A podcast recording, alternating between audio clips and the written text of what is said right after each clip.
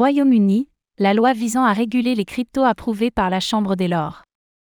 La Chambre des Lords, soit la Chambre haute du Parlement du Royaume-Uni, a voté en faveur du projet de loi sur les services et marchés financiers, Financial Service and Market Bill.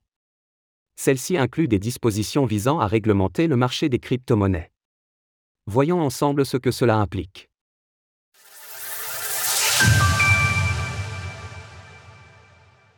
Le Royaume-Uni progresse dans la régulation des crypto-monnaies. Voici une nouvelle étape majeure dans les efforts du Royaume-Uni de réguler le marché des crypto-monnaies. Le projet de loi sur les services et marchés financiers, Financial Service and Market Bill, vient d'être adopté aujourd'hui par la Chambre des Lords, la plus haute chambre du Parlement britannique. Introduite le 20 juillet 2022 par Nadim Zahawi et Joanna Penn, deux membres du Parti conservateur, cette législation se rapproche désormais un peu plus de sa promulgation.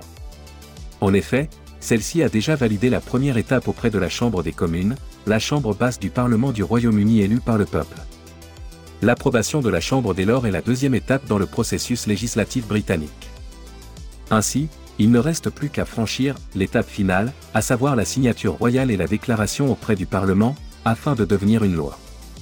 Le projet de loi Financial Service and Market Bill visait initialement à garantir que le Royaume-Uni conserve sa place dans le monde financier après le Brexit, marquant sa sortie de l'Union européenne.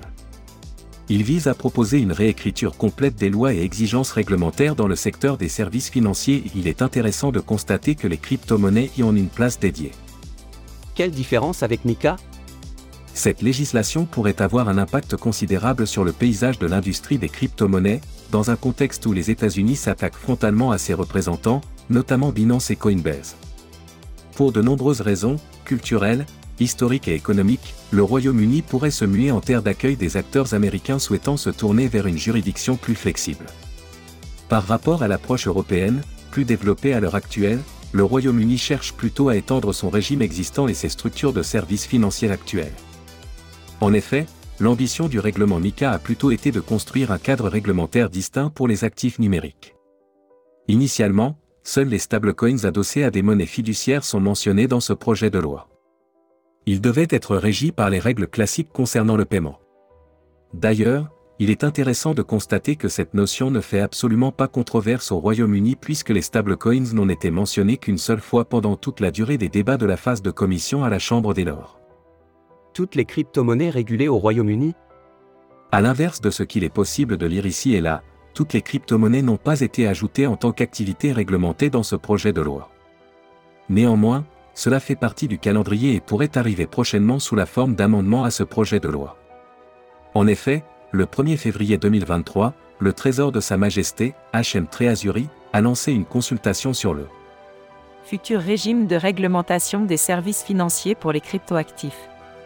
Celle-ci visait à collecter les attentes des régulateurs, des acteurs de l'industrie et des investisseurs afin de constituer un cadre réglementaire adapté à la réalité.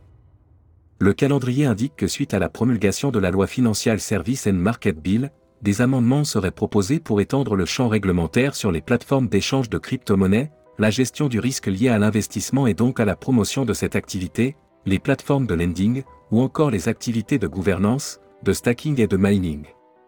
Retrouvez toutes les actualités crypto sur le site cryptost.fr.